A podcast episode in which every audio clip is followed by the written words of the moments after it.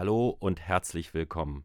Mein Name ist Stefan Suko und in meinem Podcast hier an der Hochschule Stralsund spreche ich mit Machern mit Visionen, mit Menschen, die etwas bewegen wollen hier in Stralsund. Und mein heutiger Gast ist Tobias Gebhardt, Geschäftsführer Head and Sales bei der GWA Hygiene. Hallo Tobias. Hallo. Schönen Stefan. guten Morgen. Schönen guten Morgen. Ähm, die GWA Hygiene steht GWA für Mike Gronau, Marcel Walz und Dirks Amsberg, einem Start-up aus Stralsund, das im Moment durch die Decke geht. Mich persönlich freut das ganz besonders, weil ich habe sie schon 2015 kennengelernt im Ideenwettbewerb der Stralsunder Mittelstandsvereinigung. Da haben sie gepitcht und haben auf Anhieb den ersten Preis gewonnen. Das hat mich ganz besonders gefreut, dass wir uns jetzt ähm, diesem Thema stellen. Die Geschäftsidee ist relativ simpel, wie man den Krankenhauskeim den Kampf ansagen kann und das wollen sie weltweit machen. Das ist also eine ruhmreiche Idee, finde ich. Und ich möchte heute die Frage klären, wie man aus so einer kleinen Studentenfirma einen Global Player macht. Und mich interessiert ganz besonders, was sich verändert, wenn so einer kommt, viel Geld gibt und den Ton angeben will oder auch nicht. Darüber werden wir heute sprechen, äh, wie das so funktioniert. Erstmal schönen guten Morgen, toll, dass du da bist, Tobias. Ich habe die drei Namen gesagt. Ähm, da warst du noch nicht dabei. Wie bist du dazu gestiegen? Genau, also ich kenne den, den Mike Groner insbesondere schon noch einige Jahre. Ich komme ja ursprünglich aus Rostock, aber die Gründerszene in Mecklenburg-Vorpommern ist dann doch gut vernetzt, auch wenn wir ein Flächenland sind. Und da kennt man sich einfach. Ich habe damals in Rostock so ein Entrepreneurs Club mit aufgebaut, eine studentische Gründungsinitiative. Mike Groner hat dasselbe hier in Stralsund getan und so kannten wir uns dann. Und als dann so in die Phase ging, man will richtig in den Markt auch reingehen, haben wir da einfach den Kontakt gesucht und haben wir auf Anhieb auch festgestellt, das sind gute Synergien und gesagt, jetzt wollen wir gemeinsam auf die Reise gehen. Und du bist von Haus aus Vertriebler, ja? Ja, also ich habe Wirtschaftswissenschaften, Innovationsmanagement studiert und parallel aber schon immer in der Startup-Szene unterwegs gewesen und habe aber dann einen Hang für Technologie und natürlich auch das Baby auf die Straße zu bringen dann. Hm, Und das geht auch mit dem Techniker, ja? Vertrieb und Technik, das passt ja nicht immer. Ja, also ich habe ein Grundverständnis. Ich bin jetzt nicht der, der wirklich in Okay. die Details Ja. einsteigen kann, aber das Ja. Grundverständnis, das habe ich schon inne. Mhm. Okay, nun habt ihr ja ähm, im Jahrestakt Innovationspreise. Also 2016 Inno Award, OZ Gründerpreis 2017, KW Award 2018, Bölko Preis 2019. Das kriegt man ja nicht geschenkt. Wie, wie, was, wie muss man da, muss man jeden Tag auf eine Bewerbungstour gehen oder wie funktioniert das? Ja, also natürlich hat man das dann schon auf dem Radar. Was Mhm. gibt es da? Weil das ist ja auch mal die Herausforderung, wie wird man als doch relativ kleines, junges Unternehmen auch bekannt? Und das hilft natürlich, wenn man dann solche Wettbewerbe da erstmal teilnimmt, die auch für sich entscheiden kann. Das bringt einfach eine gewisse Aufmerksamkeit, die man braucht. Hm. Ne, weil wir haben ja schon auch die Ambition, klar im Land selber, auch darüber hinaus, eine gewisse Bekanntheit zu erlangen. Das ist einfach wichtig. Und deswegen ja, haben wir da sicherlich vielleicht so ein bisschen den, den Trick auch raus, wie unser äh, Thema da gut platziert werden kann. Ähm, und ja, letztlich freuen wir uns natürlich auch, das ist ja auch eine Ehre, wenn man solche Preise da erhalten kann. Sag mal was, das haben wir eingangs gar nicht so richtig äh, erwähnt zur Idee, zur Grundidee Mhm. der GWA Hygiene. Krankenhauskeime den, Keim, an, den Kampf ansagen, das habe ich ja mal so global gesagt, aber wie funktioniert das im, im Speziellen? Wie Mhm. macht ihr das? Genau, also wir sagen immer, wir messen quasi, wer sich wie häufig die Hände desinfiziert, im Krankenhaus, im Pflegeheim. Und das ist besonders wichtig, weil 90% aller Keime werden über die Hände übertragen. Und jetzt kann man sich ja vorstellen, wenn man das unzureichend macht, dann ist das ein großes Risiko. Und wir machen das ganz einfach. Wir nehmen die vorhandene Infrastruktur, heißt konkret der Desinfektionsmittelspender, der schon an der Wand hängt im Krankenhaus. Da kommt ein Sensor von uns heran und dann kriegt jeder Mitarbeiter auch einen Transponder. Den steckt er sich zu Schichtbeginn an seinen Kittel. Und bei jeder Betätigung können wir dann erfassen, ja, wie häufig wurde der Spender betätigt, wie viel Menge kam da raus, wie sind die Füllstände und das wirklich nahtlos integriert auch in den Arbeitsalltag von den Mitarbeitern. Das hört sich in der Theorie gut an, aber ich sag mal, die, wie Mutti immer sagt, zum Essen gehen nochmal die Hände waschen. Das ist, eine ist ja das, was ich will, und das andere, wie es tatsächlich um, ähm, umgesetzt wird. Und der Krankenhausradar sagt ja, ähm, mangelnde Konsequenz und mangelnde Überwachung, das sind eigentlich die Grundübel in der Krankenhaushygiene. Ähm, kann man denn auch Konsequenz und Überwachung miteinander verbinden? Funktioniert das? Ich meine, das ist nicht eu euer Thema in der Idee, aber funktioniert das in der Praxis? Sonst ist es ja nur fürs Alibi was, ne? Also eine Alibi-Funktion. Hm? Genau, also wir wollen im ersten Schritt erstmal eine Transparenz schaffen, weil Mhm. es ist ganz einfach auch so, dass da eine Diskrepanz herrscht zwischen was denke ich, wie gut bin ich als Mitarbeiter im Krankenhaus und wie gut bin ich tatsächlich. So, und dann muss man erstmal aufzeigen, eben wie steht man in der Wirklichkeit auch dort. Und diese Daten, die möchten wir dann den Hygieneverantwortlichen im Krankenhaus an die Hand geben. Weil die haben heute nicht eine wirklich gute Argumentationsbasis. Die gehen hin auf das Personal und sagen, macht das bitte vernünftig. Aber wenn diese Selbstwahrnehmung fehlt, dann verpufft das ja ganz schnell. Klar. Und mit unseren Daten können sie dann sagen, liebe Ärzte, liebe Pfleger, letzte Woche wart ihr aber nicht gerade gut, bitte nächste Woche besser werden und dann kann man das auch kontinuierlich messen. Und dafür helfen natürlich solche Daten, die wir da zur Verfügung stellen. Mhm. Nun steht ja nicht jedes Krankenhaus an der Ecke und sagt, bei mir ist es schlecht, ich habe viel Krankenhauskeime. Also wie akquiriert ihr eure Kunden? Das ist ja, also man spricht ja ein sehr sensibles Thema an. Mhm. Krankenhaushygiene, das ist ja nicht das, was man in den Vordergrund stellt, wenn man ein Krankenhaus betreibt. Ähm, wie lokalisierst du deine potenziellen Kunden? Genau, also das ist natürlich ganz klar so, dass Hygiene damit kann man meist auch nur negativ in den Schlagzeilen sein. Ja, also hier ist mhm. wieder ein Keim ausgebrochen, da wurde eine Station geschlossen, im schlechtesten Fall sogar ist jemand dran gestorben. Also es ist immer negativ behaftet. So, und wir merken schon, dass auch da die Medienlandschaft offen ist, mal proaktiv was Positives berichten zu wollen.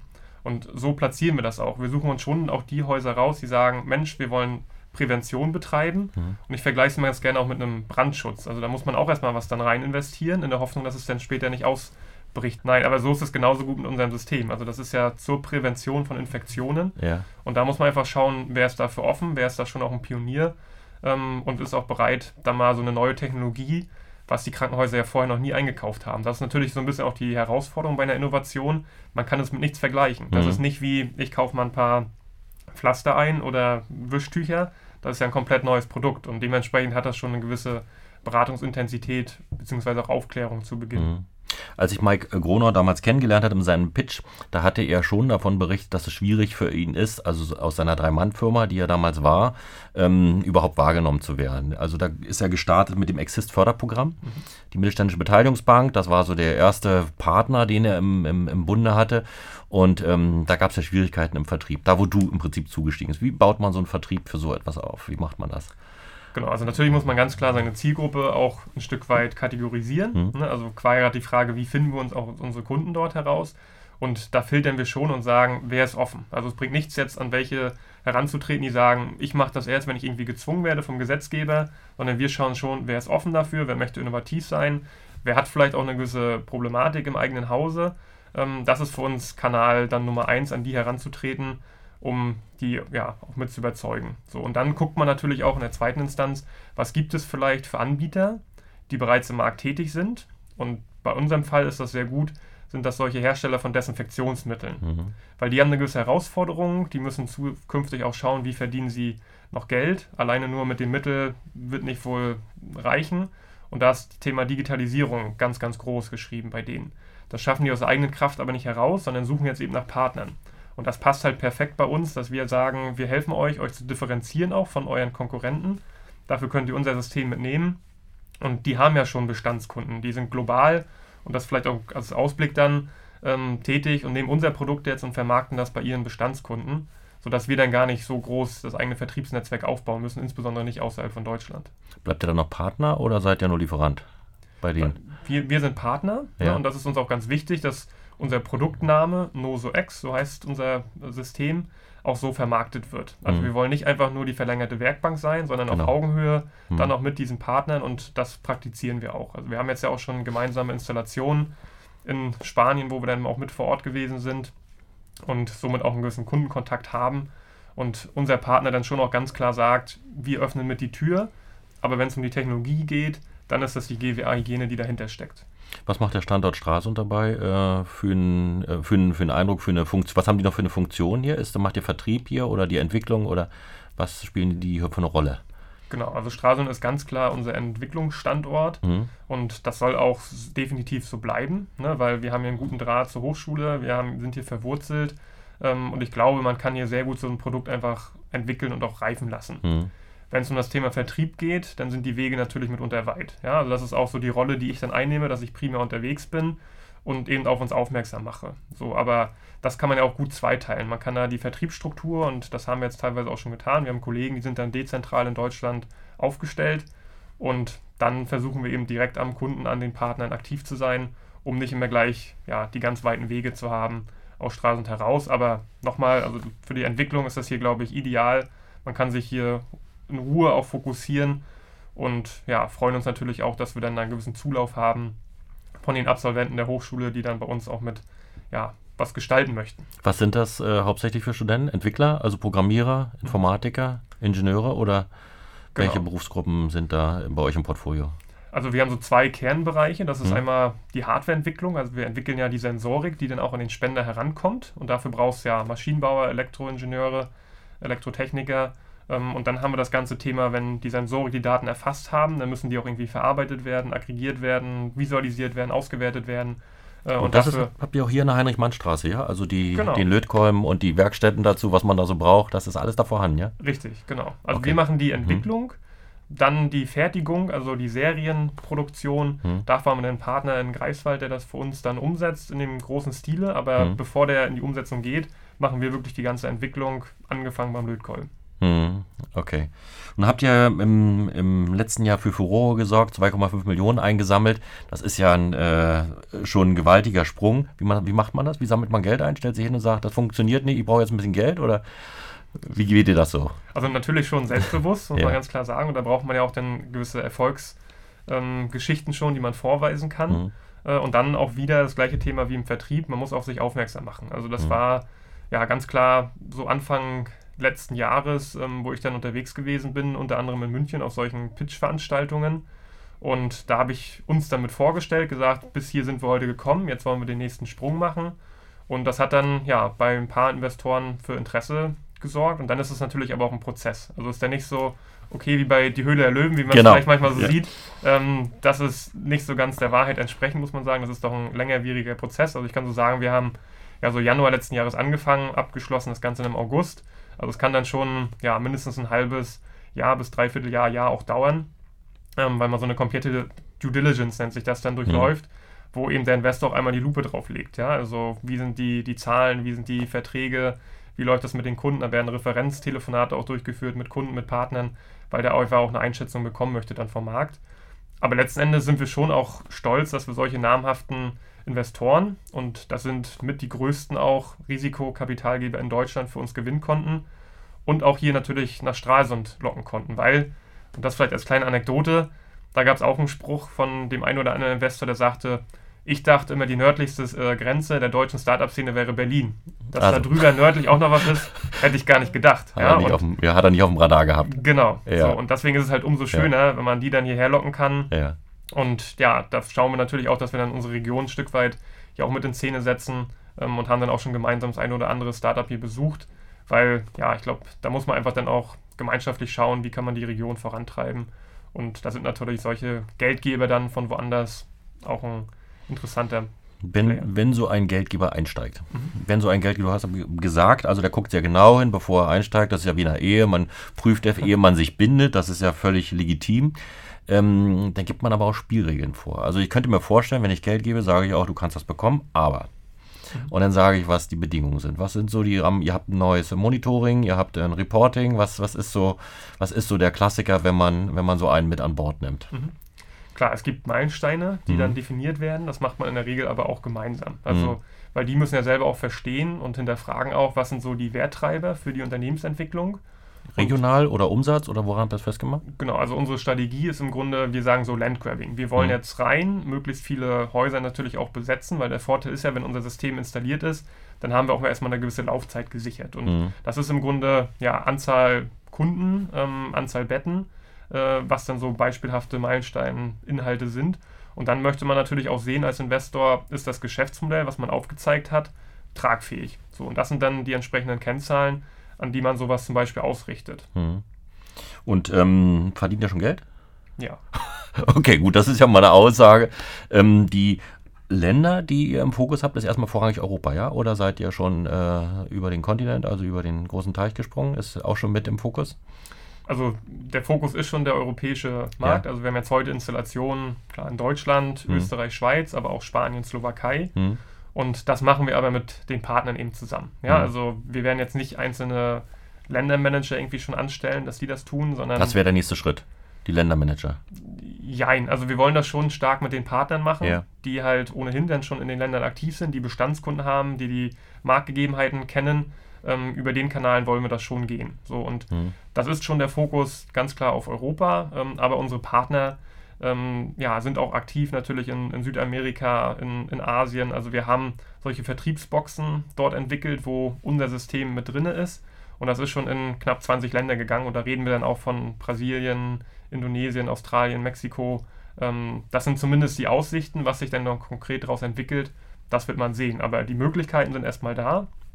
Und das ist natürlich auch schön, dann, wenn man aus Straßen heraus ja, diese Reichweite dann bekommen kann. Die Karte mit Fähnchen bestücken kann. Genau. Richtig. Wenn ihr Systeme installiert, also ich habe ja verstanden, das ist also das Lösungsmittel, das ist euer Produkt, was da dran hängt und ähm, die, die, Karten, ihr habt ja dann auch ein Dashboard, womit ihr die ganzen Sachen monitort und wenn man EDV einsetzt, dann hat man ja auch in der Regel Support und ähm, Helpdesk, das muss man ja auch mitrealisieren. Macht ihr das von hier oder habt ihr da Vertriebspartner, die das machen? Also ich sag mal mit 20 Ländern, da brauchst du ja auch Fremdmuttersprachler, die das so alles mit abdecken können. Also das stelle ich mir nicht so einfach vor. Macht das alles hierher? Genau, also das im Ausland machen wir dann auch zusammen mit den Partnern, weil die ja. sind ja auch vor Ort und da sind sicherlich die kurzen Wege dann auch ja, einfach hilfreich. Hier selber in Deutschland haben wir dann eine eigene Servicetechnikerflotte, die wir dann eben haben. Und dann kommt es immer darauf an, kann man das telefonisch machen, dann machen mhm. wir es hier vor Ort. Aber die ganze Installation zum Beispiel, da müssen wir schon zum Kunden dann auch hinfahren, das vornehmen und dann kann man natürlich auch mal viel auf kurzem Wege klären. Und ja, also in Deutschland machen wir das mit den eigenen Kollegen dann. Mhm. Ich muss nochmal zurückkommen auf den Business Angel, weil das interessiert mich. Ne? Also wenn ich für die, die ähm, den Podcast hören und sich mit dem Gedanken umtreiben und sagen, ich habe eine coole Idee und ähm, wie vermarkte ich das denn? Also das Pitchen alleine reicht aus, ja. Und dann meldet sich einer und sagt, jetzt ähm, lass uns was zusammen machen und zeig mir mal deinen Laden, wie das funktioniert. So, fun so kann man sich das vorstellen, ja?